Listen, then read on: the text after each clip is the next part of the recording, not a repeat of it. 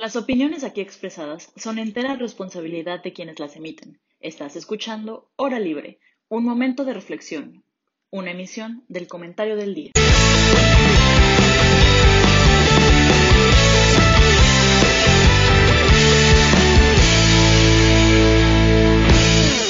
Hola, buenas noches, bienvenidos y bienvenidas a la hora libre. Mi nombre es Ana Paula. Ya estoy nuevamente aquí con ustedes hablando a la perfección y muy contenta de conducir el día de hoy un nuevo episodio de La Hora Libre. Entonces, eh, pues me gustaría saludar primero a mis compañeros y mis compañeras para ver cómo están. Jaime T. Bailey, ¿cómo andas? Querida Ana Pau, muy bien, muchísimas gracias. Yo también estoy muy contento de estar con ustedes, de que Ana Pau ya haya recuperado su bellísima voz este, y de tener a nuestra invitada aquí que ya presentará a Ana Pau. Sí, eso está aguardándose y horneándose un poquillo. Ahorita la, la vamos a introducir como se debe. Y eh, Pablito, ¿dónde andas que no te veo? Aquí estoy. ¿Cómo están todos en esta edición nocturna de La Hora Libre? Eh, cabe aclarar que Ana Pau no perdió la voz, solamente perdió la habilidad de hablar prudentemente, correctamente. Jesús. Para que no se preocupen, no, no fue nada grave, solo una visita al dentista. Ay, sí. Pero, pero todo bien, ¿verdad? Muchas gracias, Pablito. Qué gusto verte. Y Hayen Boy, ¿qué onda? Camarada. Buenas a todos en esta nueva nuevo horario por momentáneo de la hora libre. También, antes que nada, un gran saludo a todas las mamás en su, en su día, ¿no? Día de las Madres. Y pues también saludos para Pablo, para, para Jaime en su primer programa juntos, al parecer, y para Ana Pau.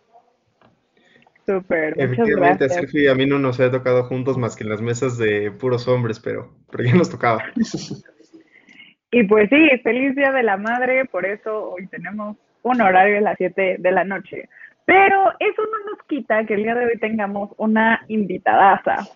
Como pues ya sabe la audiencia, hemos estado teniendo una temporada con candidatos y candidatas hacia algún puesto político para eh, fomentar el voto informado. Y el día de hoy no es la excepción. El día de hoy se encuentra con nosotros la candidata para la alcaldía de Iztapalapa, Teresa Curiel, y va por la coalición de Va por México. En este caso, va por Iztapalapa. Es empresaria y luchadora social de 34 años. Se ve que trae toda la actitud. Y pues Teresa, ¿cómo estás? Qué gusto tenerte aquí. Pues bien, muy bien, muy, este, muy bien. Eh, me pareció muy, muy emocionante que, que, los universitarios estén pues mucho con esa, esas ganas de conocer propuestas, como tú dices, hay que informarnos bien que este voto pues realmente represente la reflexión hacia lo que continúa, ¿no? Y, darnos a conocer, pues ahora sí, como quien dice, que somos, que queremos, hacia dónde queremos llevar esta dirección. Claro que sí, y justamente creo que es muy interesante todo el tema de la reflexión, pero sobre todo el tema de las propuestas. Y eso también nos gustaría discutir. A lo largo de, pues, de esta mesa de diálogo estaremos, pues, preguntándote, ¿no? Cosas sobre cómo iniciaste tu vida en la política, que me gustaría que esa fuera como tu primera intervención. Y ya posteriormente mis compañeros, Pablito, Jaime, Jaime y yo, estaremos ya como ondeando más a profundo. Entonces, eh, pues si quieres comentarnos, platicarnos un poco de ti, eh, sobre cómo iniciaste, qué estudiaste, eh, cuál es tu empresa, cuál es tu causa de lucha social y pues ya, empieza, el foro es tuyo. Ah. Gracias. Pues mira, yo tengo 34 años, estudié relaciones internacionales, básicamente no tenía entre mis entre mis propuestas de dedicarme a la política. Siempre he sido una persona con ideas muy claras con respecto a la, a la cuestión social. Eh, empiezo en esto por, por mi madre. Ella era una líder social muy importante en su comunidad. Eh, después, pues estas organizaciones, pues se, se, fue sumando pues gran parte de, otras comunidades por el trabajo que se realizaba, por la labor tan loable que se hacía y que era muy puntual, era mucho de esfuerzo, mucho de desarrollar a la gente. Ella tuvo muchas limitaciones, entonces lo que buscaba era tratar de acercar a la gente con el desarrollo sin que hubiera ese abuso como antes había. Cuando a las personas se les ayudaba, pues había un cobro o, francamente era una, una cuestión de, de, buscar algo, ¿no? Entonces, como ella llevó una, una labor pues intachable, eh, pues esto, esto se fue haciendo muy grande. Posteriormente, cuando yo estaba eh, en la parte final de la universidad, eh, mi madre fallece repentinamente en un accidente lo primero que, planteamos, yo vengo de una familia de 15 hermanos, a ninguno de ellos les, les entusiasma la parte social porque pues ellos siempre han sido empresarios. Y pues eso es lo que hacíamos con mi madre. Pero eh, yo ya el, último año que estaba yo con ella, pues me adentró en esto, me gustó. Hay muchas cosas que, que no consigues en cualquier lado, ¿no? Como esa parte de, ayudar a la gente, eso, ese, ese sentimiento que no te lo da cualquier cosa, no te lo da irte con los amigos y, o gastarte el número de cantidades, ¿no? Esa es una cuestión que viene de adentro, que te ayuda, que te hace ser quien eres. Entonces, pues a mí me tocó dar la, lamentable noticia con, con sus organizaciones, eh, fue un momento muy difícil porque pues ya para mí era un momento muy difícil. Entonces eh, lo cité a una reunión, una reunión grande. Fue muchísima gente, estoy refiriendo a alrededor de 5.000 personas, pues para explicarles el lamentable suceso y hablarles obviamente de que aquí se tenía que hacer un cambio eh, para poder ejercer su voto de elección y buscar un nuevo líder. Eh, el primer comentario de, todos los que, de las mesas directivas y de la gente fue, Tere, nosotros ya hemos trabajado contigo, vemos que traes la misma línea.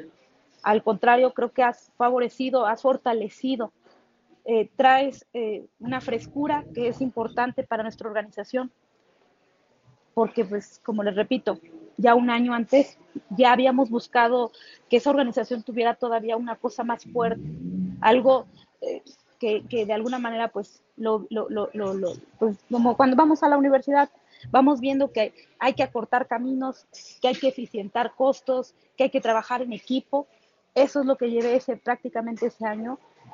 Y pues la gente fue muy honesta y me dijo, no va a haber mejor persona para dirigir esto que tú tú, tú, nos dices, te avientas el reto, sabemos que tienes 20 años y que realmente vas a ser la líder más joven de los que nos han presidido, pero también sabemos que tienes escuelas. Y creo que fallar a esos, a esas, yo creo que a, esas, a esa escuela no me lo iba a permitir. Decido eh, pues que se hicieran las votaciones y efectivamente pues quedo al frente de, toda esta gente. De, pues yo no les puedo decir compañeros, yo los son más que compañeros, son mi familia. Me apoyaron en, ese momento tan difícil y le dio tanto sentido en ese momento a mi vida. Porque tratando de una cuestión muy íntima, muy personal, el, el, el haber, eh, en este accidente falleció mi padre y mi madre. Entonces fue un golpe muy fuerte. Francamente, pasar de un día eh, de ser eh, de alguna manera eh, hija de casa, hija de familia, a ahora pues abrirme sola el camino. Entonces me arroparon y, francamente la labor creo que se hizo más sencilla porque le dio todo el sentido a mi vida. Al igual también tuve que tomar el liderazgo en sus empresas. Ella también, como nos dedicamos a todo lo que es el suministro a, distintos hospitales, a distintas eh, Suministro, una, perdona por interrumpirte, eh, dos preguntas. ¿Cómo se llama la organización en la que, bueno, que presidiste y si sigues presidiéndola y qué tipo de suministros dabas? Eh, se llama USERMAC, Unión de Vecinos u Colonos establecidos en la República Mexicana, UCERMAC. Y eh, eh, todo lo que, eh, como lo dice su nombre, es, es, es, se amalgamó a la comunidad con los comerciantes, estos comerciantes que pues luego han sido muy, muy atacados, sin embargo, pues son la base de nuestra economía.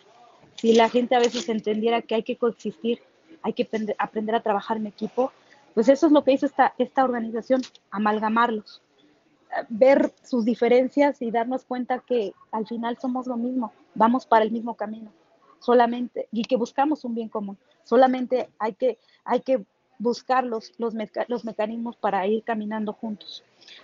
En la, empresa eh, de mi madre se llama Alimentos Máximo. Ahí nos dedicamos a todo el suministro de los hospitales, de distintas, este, tanto públicos como privados, distintas eh, como instituciones, ¿no? Eh, tenemos, tenemos en ese, en ese momento, ahorita ya han ido desapareciendo estas instituciones por una cuestión general, pero Procuraduría de la Justicia, por dar un ejemplo, el Instituto de la Mujer. Entonces, esa era nuestra, nuestra línea, pues lo tomo, asumo el liderazgo, estuvimos trabajando, pues prácticamente de la noche a la mañana me tenía que hacer experta eh, en todo lo que es eh, el trabajo con los clientes, porque es una atención personalizada, es una atención eh, que uno va, licita y hace el trabajo, pero también hay que estar siguiendo muy de la mano que manejemos, estábamos nosotros en ese momento certificándonos con el ISO, el TIF, entonces son certificaciones que nos piden muchísima atención por parte nuestra.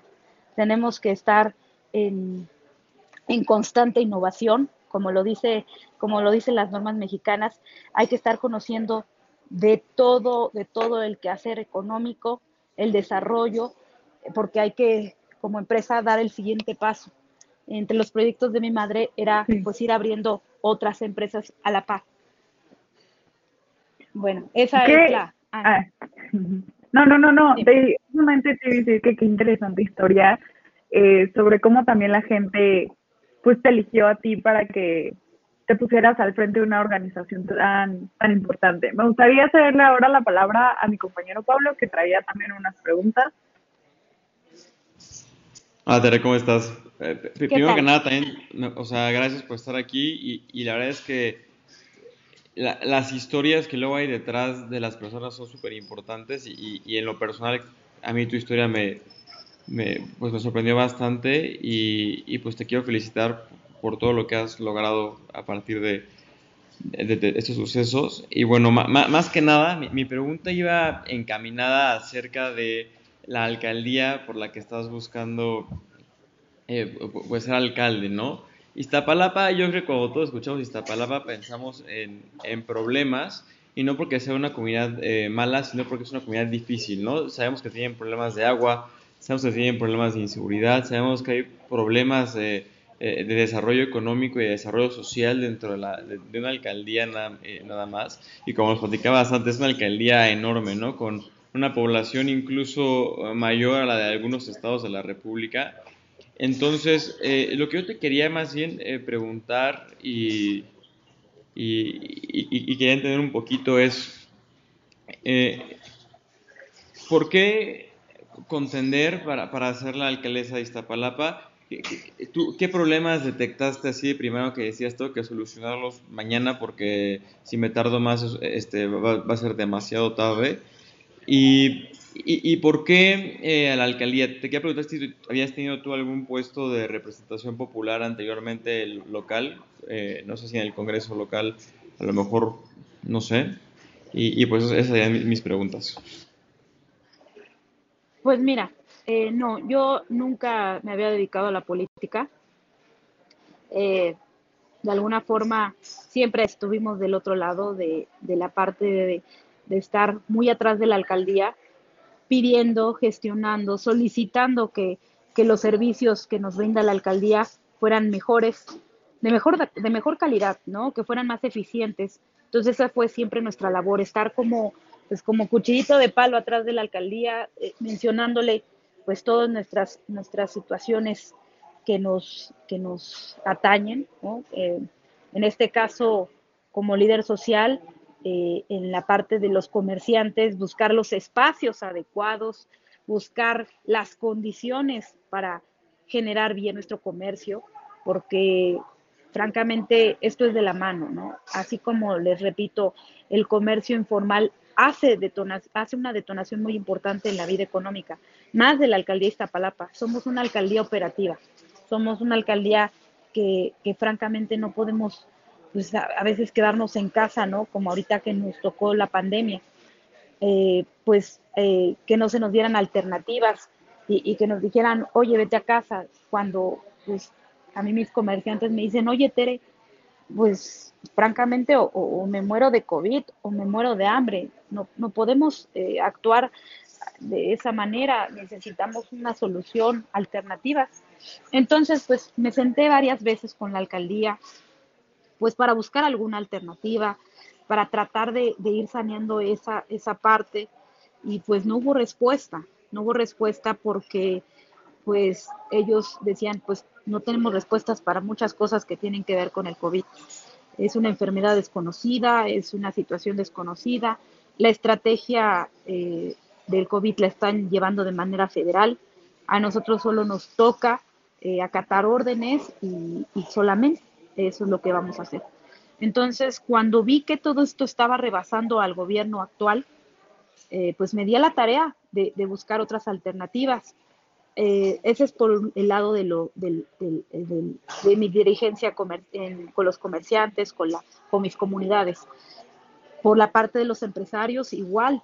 Teníamos muchas situaciones que nos estaban costando demasiado. Eh, cuando empezamos a ver que esto ya no iba a ser momentáneo, pues buscamos eh, por medio de distintos organismos que como empresarios se nos diera pues alguna alternativa, porque pues obviamente el pago de impuestos estaba muy puntual, el pago del seguro social igual, si no, pues las multas eran, ¿qué te puedo decir? Mayúsculas, el pago eh, del, del, impuesto sobre la renta, y pues así me podría ir enlistando todo lo que en algún momento, pues como empresarios nos, nos nos, nos rompió las, los, estábamos rompiéndonos pues las, manos de decir, bueno, ¿qué, ¿qué, se puede hacer? Y pues también de, en ese, por esa situación, pues no se nos brindó ninguna, ningún apoyo. Y, y no me refiero a un apoyo económico, alguna cuestión de estrategia logística para poder salir adelante, ya que pues tenemos plantillas de empleados a los que de verdad yo voy a ser bien en esta, yo no pude y no tuve el corazón ni tampoco la, cuestión moral para agarrar y, darles las gracias, ni tampoco decirles que trabajáramos medios tiempos, porque pues ellos ya tienen una, una cuestión pues complicada y, pues no, yo no podría, no podía yo eh, sentarme a la mesa a decirles que pues me esperaran, ¿no? Porque pues creo que nadie es ajeno, ¿no? Las cosas, los gastos están a la orden del día y más ahora, ¿no?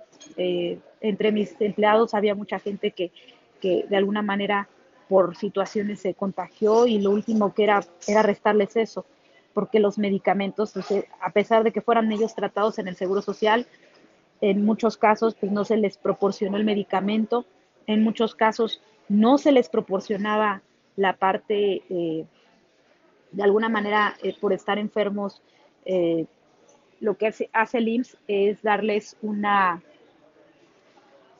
bueno, para eh, una justificación de un justificante para faltas, ¿no? Una eh, y no eh, por por lo que pasó en el IMSS es que no les manejaron eso por, por la sobrecarga, porque pues uno no sé si alguno ha tenido algún familiar de COVID, pero haberse enfrentado al seguro fue una, una cuestión muy complicada de falta de atención en muchos casos, el, se habían sobrepasado las instalaciones.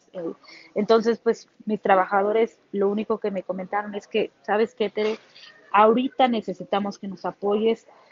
Ya vemos más adelante, pero ahorita no vamos a poder, eh, pues solo contar con el IMSS. Necesitamos irnos a hospitales privados. Entonces, pues todavía la, la, cosa se puso peor.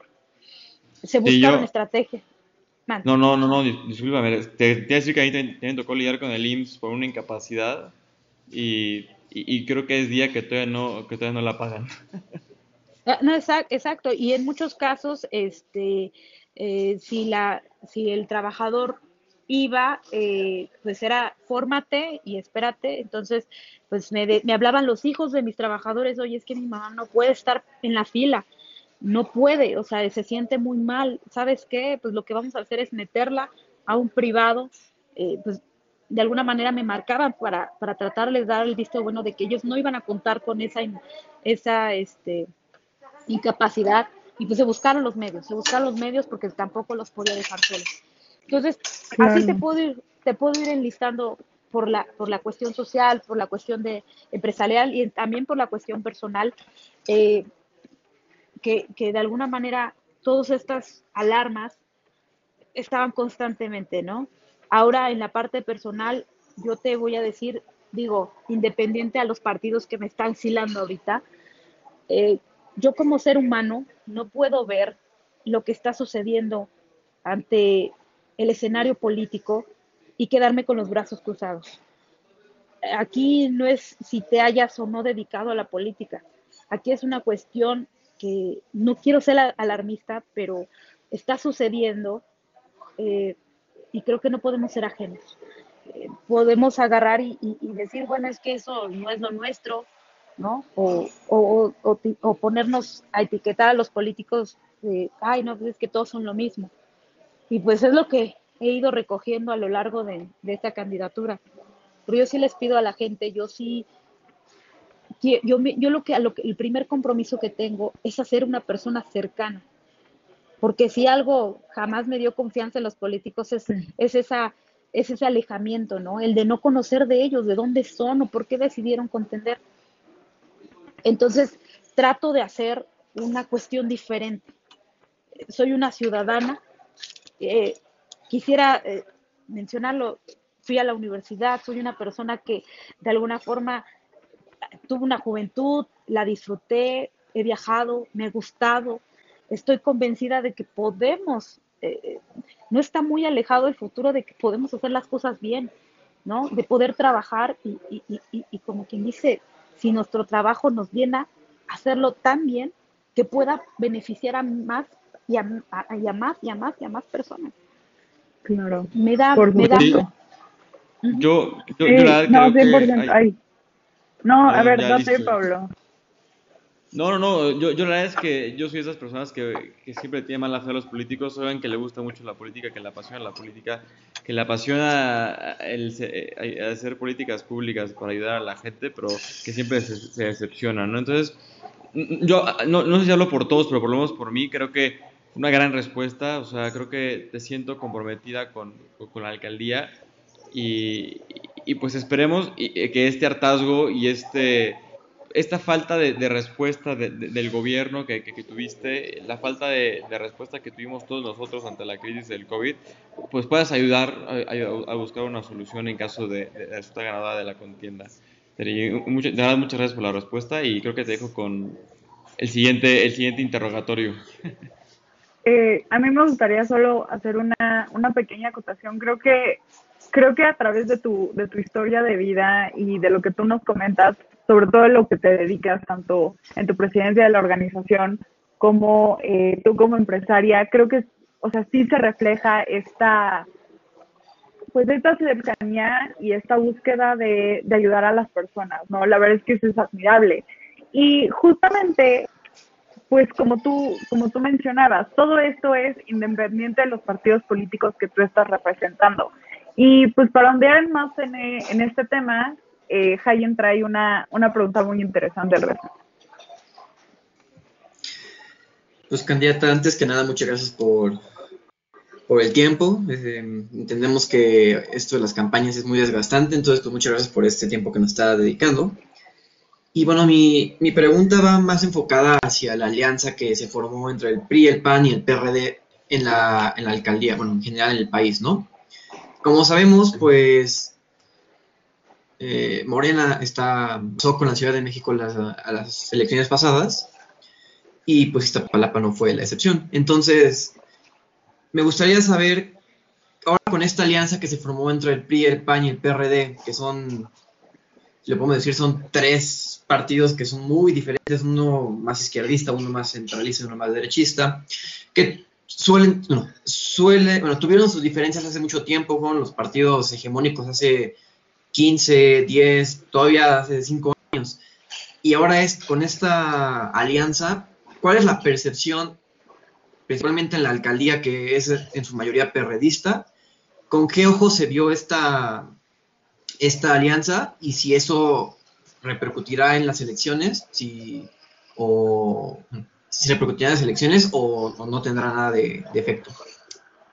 Pues mira, eh, eh, al igual creo que lo primero que se habló en, todo lo que fueron las mesas de negociación de la coalición fue buscar el bien común.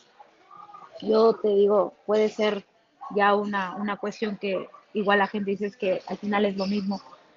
Yo como ciudadana cuando se me presentó el proyecto, vimos como una mejora que en este caso yo no contiendo, yo no, perdón, yo no estoy en ningún partido, soy, de hecho, no milito en ningún partido tengo una, una cuestión de ideología muy apegada a la parte del PAN por la cuestión empresarial, ¿no? En donde hay que desarrollar a la gente. Entonces, ese punto tenemos como mucho clic. Sin embargo, no, no milito en el PAN.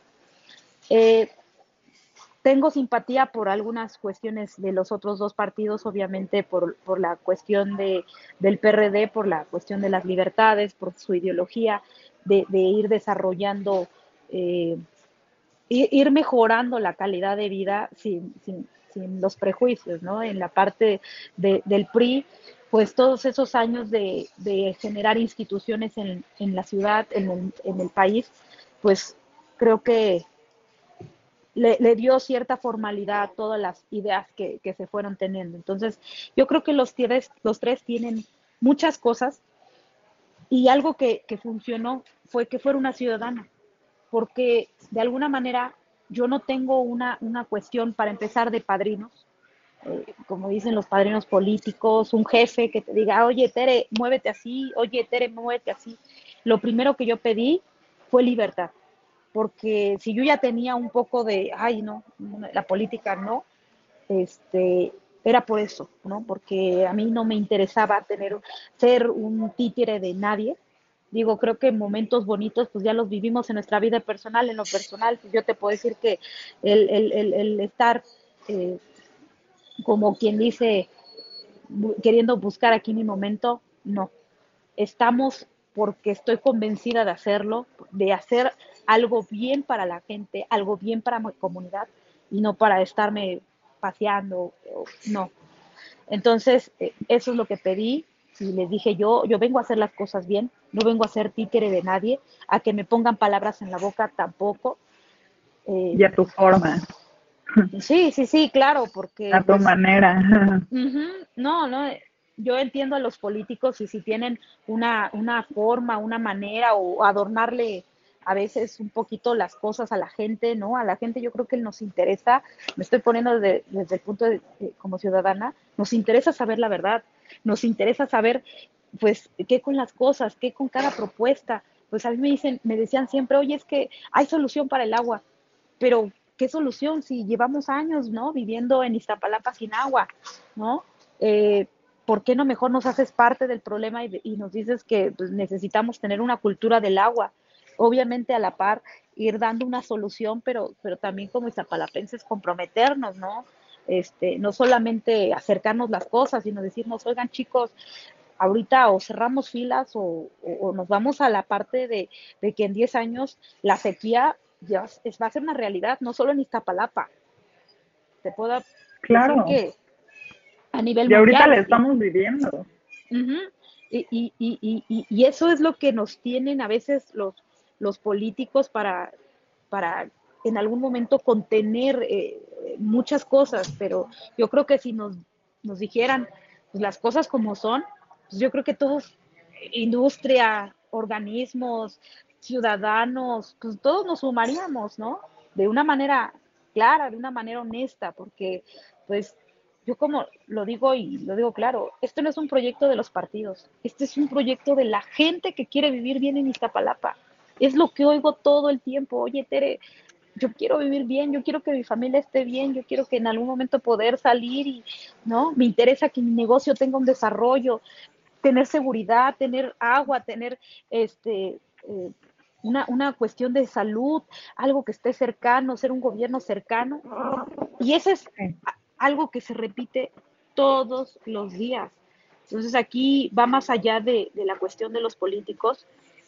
Eh, como repito, cada uno tiene lo suyo, tengo lo mío, y pues ahí está el equilibrio eh, de, ir, de ir amalgamando todo esto sin perder mi esencia, sin perder quién soy y qué es lo que quiero, qué, es lo que quiero este, con todo este proyecto. Muchísimas gracias, Teresa. La verdad es que creo que también luego la ciudadanía se pasa solo por la idea del partido en lugar de la idea de la persona. Y ya ondeando más en el tema de Iztapalapa, Jaime trae unas, pues unas preguntas muy concretas. Entonces, okay. venga, Jaime. Este, muchas gracias, Tere. Eh, primero que nada, te quiero decir que eh, admiro muchísimo lo que estás haciendo y no es mi papel decirlo porque no la conocí ni nada por el estilo, pero creo que tu mamá estaría muy orgullosa de ti viendo que estás tomando un papel tan importante para, para, para que la ciudadanía salga adelante, sobre todo con las, con las últimas cosas que no estabas diciendo, ¿no? Que el proyecto se trata mucho más de, de que todo mejore que de ti como persona y creo que eso es muy valioso. Este, vamos a decir que ganaste, vamos a decir que hoy te avisan que ya, ya ganaste, eres la alcaldesa de Iztapalapa y mañana es tu primer día. ¿Qué haría Teresa al frente de la alcaldía en su día 1, pensando sobre todo en cuáles crees que son los problemas más graves de la alcaldía de Iztapalapa, los dos o tres problemas más graves de la alcaldía de Iztapalapa y las dos o tres soluciones que tendríamos que eh, aplicar para esos problemas. Obviamente no es como que en el primer día se van a resolver los problemas más graves de Iztapalapa, pero pensando a largo plazo, pensando que quisieras resolver esos problemas más graves, ¿qué harías en tu día 1 además de venir a hora libre a festejar otra vez que ya ganaste? no, pues eh, lo primero es lo primero. Una de las, de las primeras cosas es, eh, me tengo que, de, eh, el problema más fuerte que, que, por el que estamos atravesando Iztapalapa es la cuestión de inseguridad. Se ve uno agudizar, agudizar ese problema por, por la cuestión de la pandemia. Lamentablemente muchos han perdido su trabajo, muchos se han sentido con, con la parte de, de, recurrir a otras cuestiones para poder, pues, tratar de sacar el día. Entonces, lo primero que vamos a hacer es reunirnos con el secretario de Seguridad Pública, porque pues de ahí emana la seguridad para toda la Ciudad de México, para podernos, eh, para que me eh, dé a conocer bien la estrategia y replanteándola, ya que pues al día de hoy, haciendo un corte de caja al día de hoy, la seguridad en Iztapalapa está realmente por, por los suelos, ¿no? No se está dando el, el, apoyo que se necesita. Nosotros, eh, como te repito, estamos pegándole a los dos millones de habitantes. Nosotros tenemos una patrulla por cuadrante. Estamos hablando que si un cuadrante es de dos, a veces o hasta de tres colonias, porque tenemos 15 personas por metro cuadrado. Entonces te imaginarás que si pasa un incidente en la colonia tal, en lo que recorre el policía hasta la tercera colonia que avala, eh, que lleva el cuadrante, pues francamente ya no se pudo hacer nada. Igual, la parte de, de, de, manera inmediata, quiero poner, echar a andar el C1.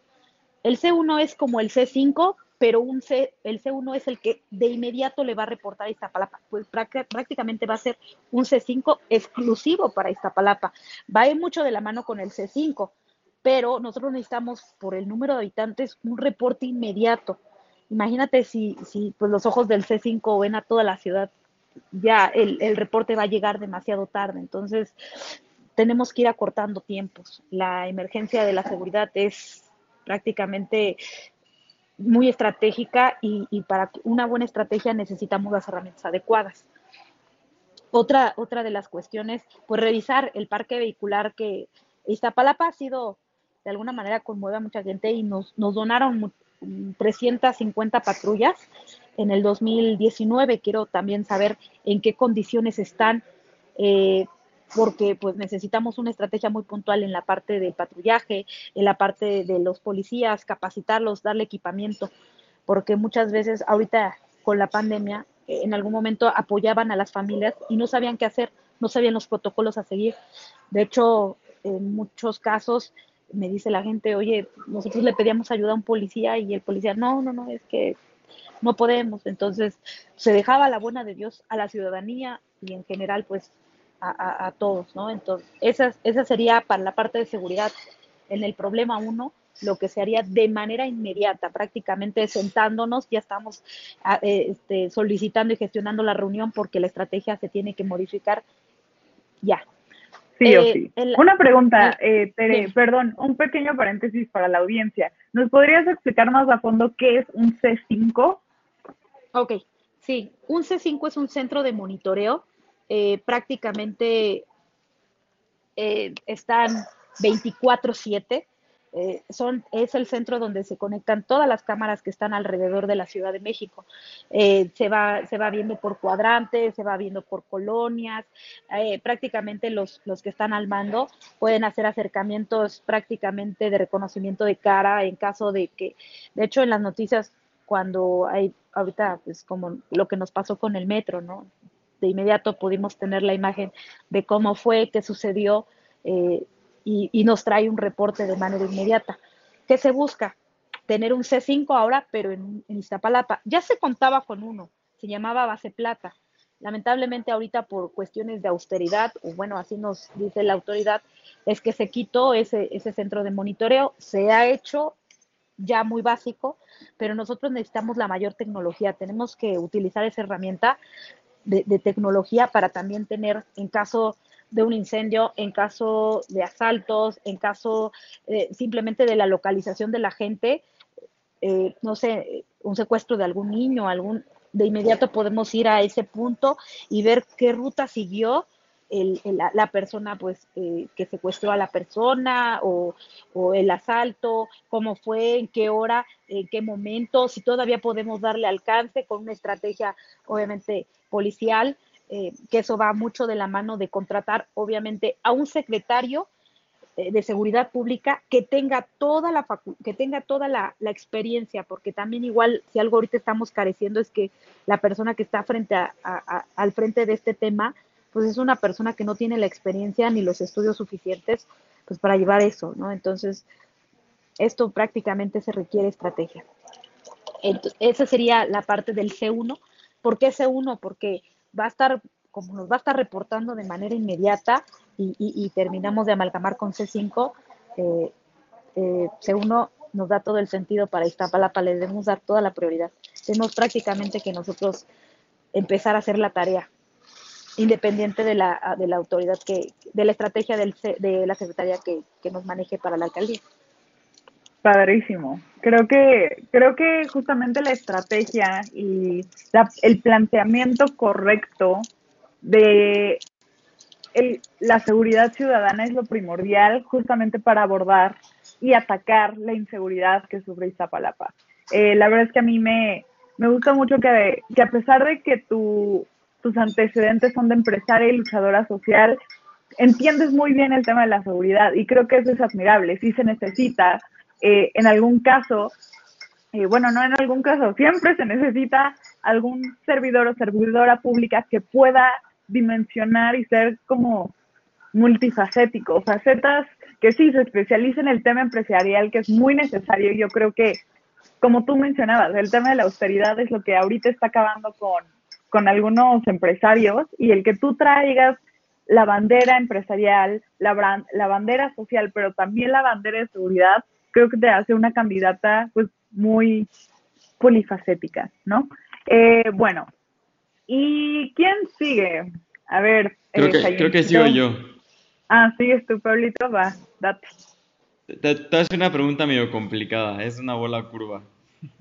Pero a ver, tú, tú, tú nos hablas que, que, vienes de, de, comerciantes, ¿no? Y, y justo cuando me respondías mi pregunta hablabas de que el comercio informal trae muchos beneficios a, la alcaldía, ¿no? Entonces yo, aquí los que me conocen, siempre he sido este, bastante duro y bastante crítico del comercio informal, porque el comercio informal no paga impuestos, ¿no? Y, yo soy fiel creyente que justo los impuestos eh, son buenos porque si se gastan correctamente, se redistribuyen en la sociedad, ¿no? Entonces, Yo te quería preguntar si tú tienes alguna propuesta eh, fiscal para poder regular el comercio informal y no solo tasarlos y, quitarles parte de sus ingresos, sino también con, este, con esta recaudación ayudarlos, ¿no? Y, a lo mejor, no sé, eh, incluirlos al IMSS, eh, por decirlo, y que también puedan disfrutar de los beneficios de estar en el comercio informal. Y seguramente hay otra, otra pregunta, si quieres contestar esta primero.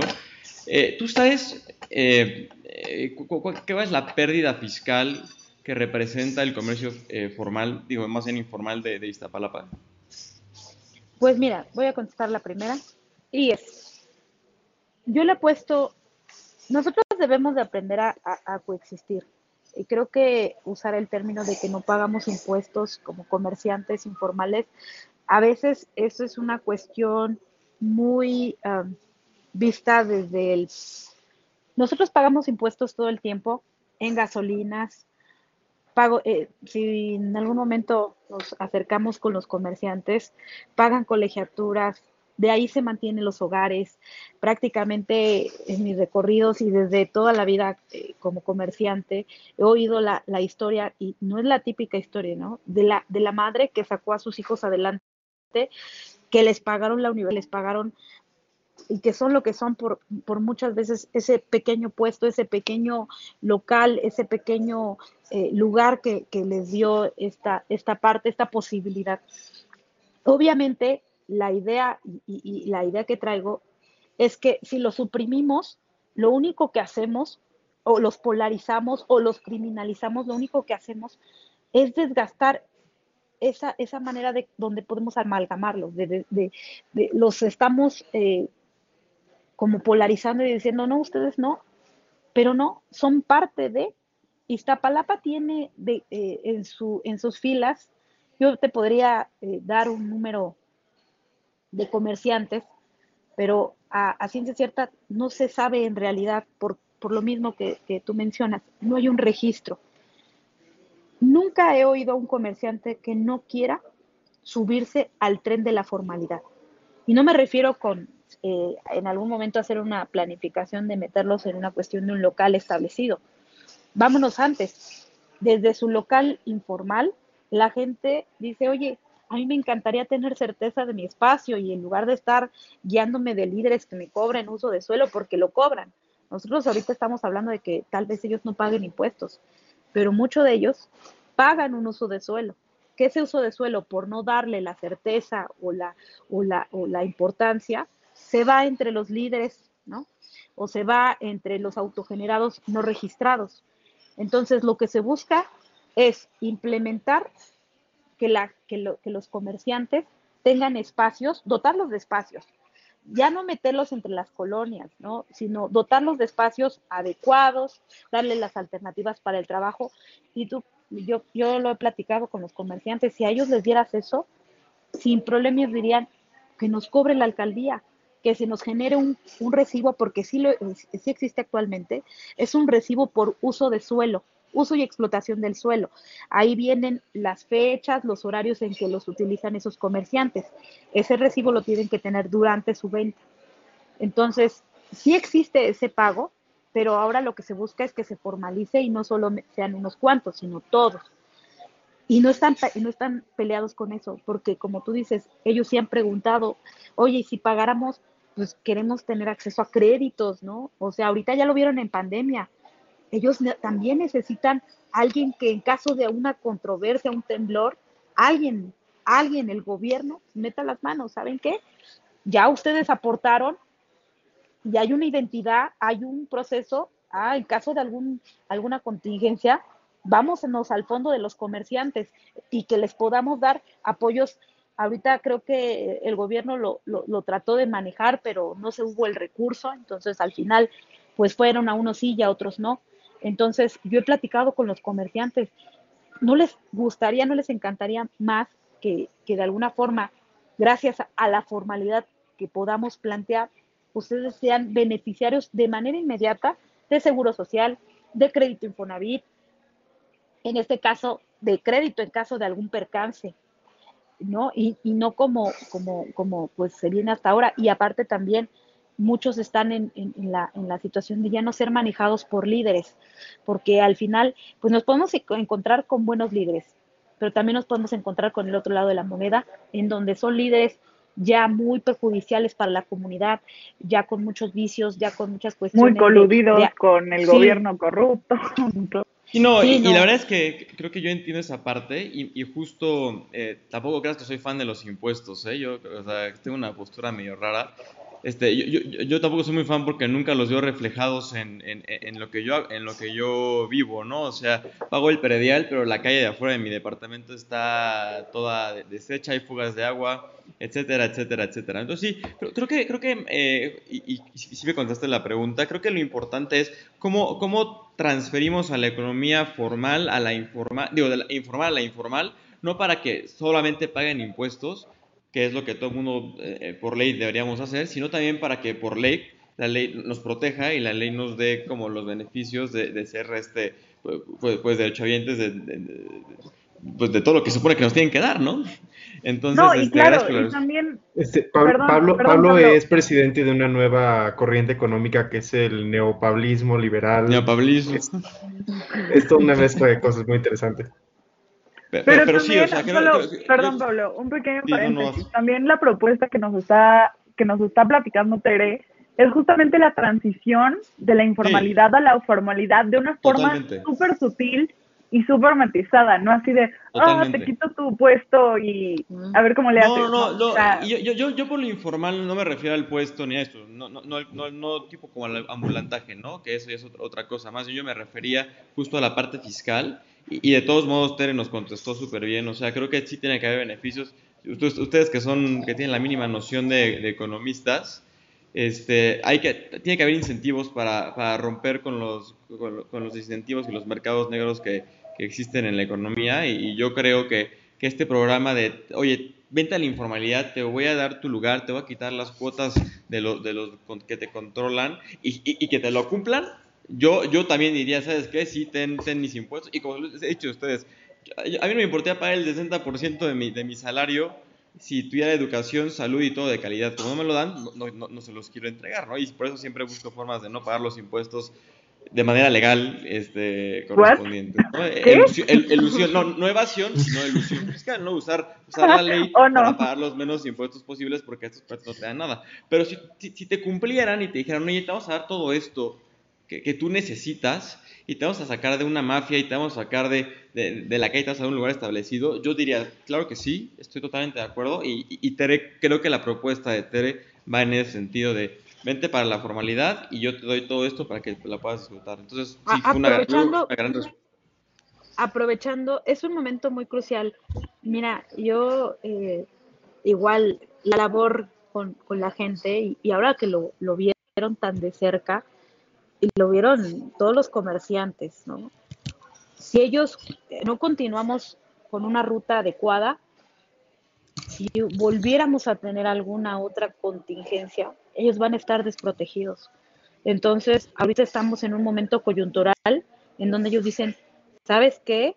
O nos sumamos, o todos jalamos, o, los, o lo hacemos bien, porque definitivamente tenemos que hacer las cosas bien.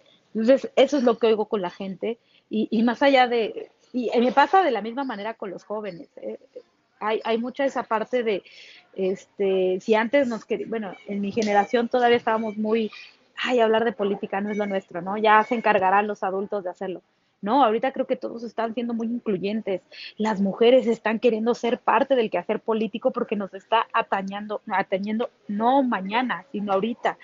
Eh, lo que se haga ahorita es lo que nos va a mantener tranquilos eh, en los siguientes años. Entonces, los comerciantes no son, no son un actor alejado, al contrario, ahorita ya lo vieron, ya lo vivieron, y si los llevamos de la mano, no, no hay por qué, no, no vamos a descubrir el hilo negro, no es solo caminar, caminar, y, tenemos que hacerlo todos juntos.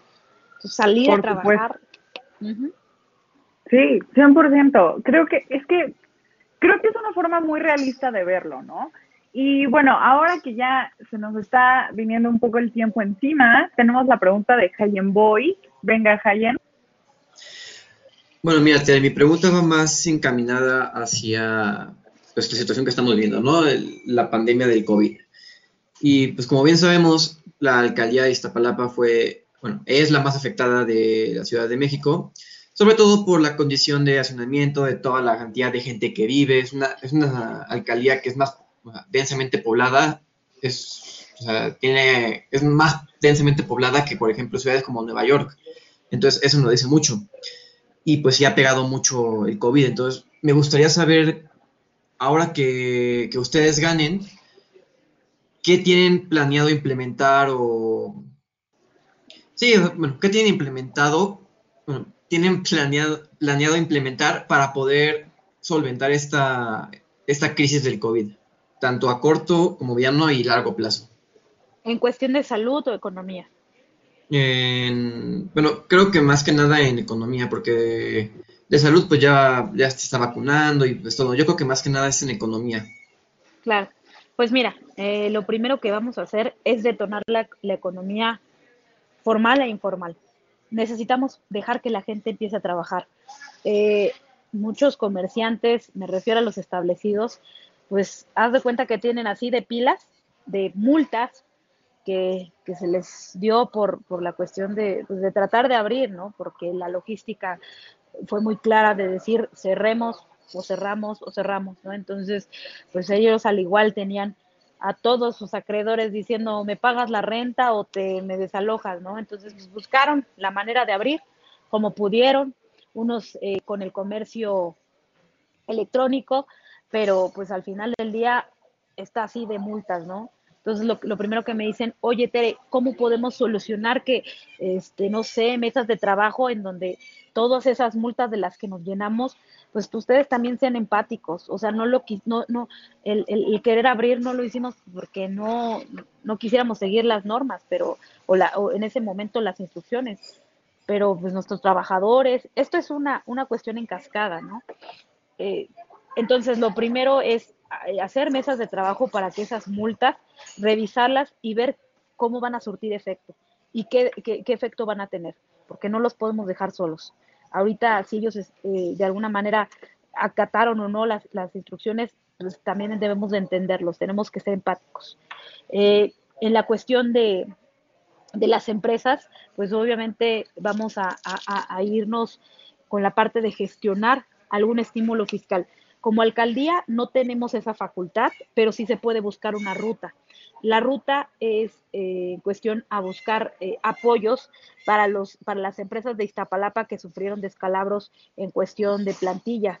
Eh, lo que se busca mucho a corto y a mediano plazo es que en lugar de que, algún, que un iztapalapense, porque tenemos cifras muy duras, siete de cada diez iztapalapenses no trabajan en Iztapalapa, trabajan en otras alcaldías. Entonces, queremos que ahorita, como repito, estamos en un momento coyuntural, es que esas personas, por lo menos la mitad de esas siete, trabajen dentro de la alcaldía. ¿Cómo le vamos a hacer?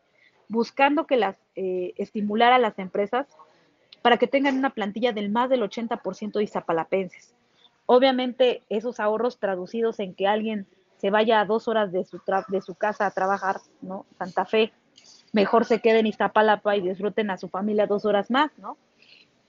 Y como esa historia, pues tenemos muchas. Entonces, eh, estimular a las empresas eh, planteando la, parte de, del 80%, vamos a hacer un estímulo, eh, en este caso, algunas cosas económicas u otras cosas como haciendo una, una cuestión de ah, proveeduría local. ¿A qué me refiero con esto? Las compras en Iztapalapa, el presupuesto de Iztapalapa es de 5.600 millones de pesos. El Iztapalapa tiene mucha compra de servicios, compra de insumos y me podría ir en una lista larga. Nosotros lo que buscamos es que todas las compras de Iztapalapa sean encargadas a gente de Iztapalapa. El beneficio para licitar va a ser que los empresarios sean directamente de Iztapalapa. Si no llegáramos a contar con ese servicio con gente de Iztapalapa, pues obviamente salir a buscarlo, pero si no, prácticamente lo que se busca es que Iztapalapa se venda a sí mismo, para empezar, y, lo, y después ir desarrollando a la parte de, si nosotros apostamos mucho a la estrategia de que si hay seguridad si hay certeza jurídica, si hay certeza eh, en cuestión a los habitantes, nos, van a, nos va a voltear a ver la industria privada, los inversionistas van a voltear a esta palapa y pues nosotros estamos con los brazos abiertos para recibirlos y obviamente pues irles dando una serie de lineamientos que no son difíciles de, de cumplir, pues si es una empresa responsable, ¿no? La parte de los recursos naturales, que ya los tenemos muy acotados, pero si nosotros les brindamos el un buen servicio de agua, repito, un buen servicio de seguridad, un buen servicio de pavimentación, que ya mencionaban, eh, porque se puede, ¿no? Eh, en lugar de estar rellenando con arcilla, con arena o a ver qué, no. Si se necesita asfalto, se necesita asfalto, ¿no? Hay que hacer bien las cosas desde, y no tenemos que hacer, rellenar dos o tres veces un bache. Con una vez que lo hagamos, es suficiente. Si a veces entendieran esa parte de que en lugar de estar tapando el mismo bache con arena y que se va al final cuando llueve a las alcantarillas y eso provoca otra vez que se tapen, y estás mandando tres o cuatro veces a los trabajadores al mismo bache. Si lo hiciéramos bien, tendríamos que mandarlo una vez y el costo del asfalto, que obviamente es más caro, se reduciría porque ya no estás mandando tres, cuatro veces, ¿no? Y Como diría mi abuelita, el flojo y el mezquino andan dos veces el camino. Así es. Así es. eh, bueno, y ya para cerrar, perdona que te interrumpa, pero eh, Jaime tenía una pregunta última también para ya como que irle cerrando esto porque ya nos quedan dos minutos. Perdona de verdad, yo sé que tienes muchísimo que decir, pero por eso la invitación queda abierta a que pues regreses con nosotros y nosotras eh, a otro programa de hora libre. Entonces, venga, eh, Jaime. Mira, te la dejo súper sencilla para que cerremos con esto.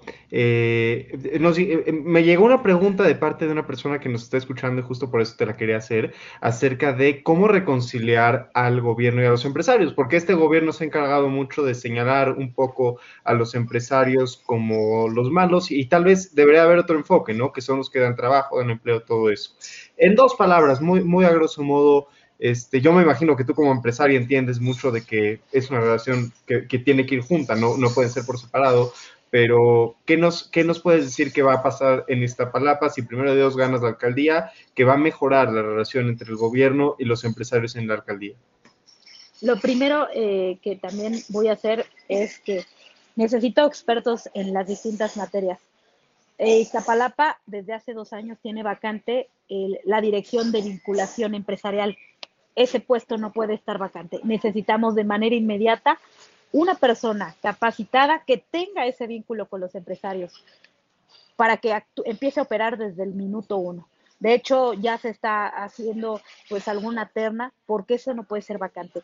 Necesitamos tener todo el tiempo el ojo crítico de los empresarios, las aportaciones. He estado yendo a foros, tienen muchísimas propuestas están muy emocionados y entusiasmados de que esto se pueda llevar a cabo. Les mencioné a, dos puntos, la proveeduría local o en este caso la parte de, los estímulos para las empresas de Iztapalapa, pero sí, eh, tenemos que vincularnos de manera inmediata, no podemos estar esperando un segundo más. Y obviamente las cámaras van a estar trabajando de las cámaras de comercio, la Cámara de Comercio, la, la Asociación de Empresarios están dolidos, pero ninguna relación que no se pueda, pues otra vez, a, trabajarla, conquistarla y volverla a enamorar. Maravilloso. Pues muchísimas gracias, audiencia. Ya hemos llegado al final de, este programa. Creo que estuvo muy enriquecedor, muy informado. Si hay audiencia de Iztapalapa, una, un saludazo. Y pues aquí tenemos a la candidata, la mera mera, eh, bueno, una de las meras meras para esta alcaldía. Eh, no se les olvide, audiencia, seguirnos en todas nuestras redes sociales y también ahí darse una vuelta con los otros candidatos y candidatas que han venido a la hora libre a través de flow.page diagonal hora libre, de todos modos está por allá. Y también los martes a las 7 de la noche tenemos el comentario del día, que también los pueden ir a checar a flow.page diagonal comentario del día. Me gustó mucho. Feliz Día de las Madres a todas aquellas madres que andan por allá. Y pues muchísimas gracias por venir, Tere. De verdad, un gustazo. Cuídense mucho. Hasta, luego. Hasta luego, nos vemos. Muchas gracias, Tere. Muchas gracias. Hasta luego.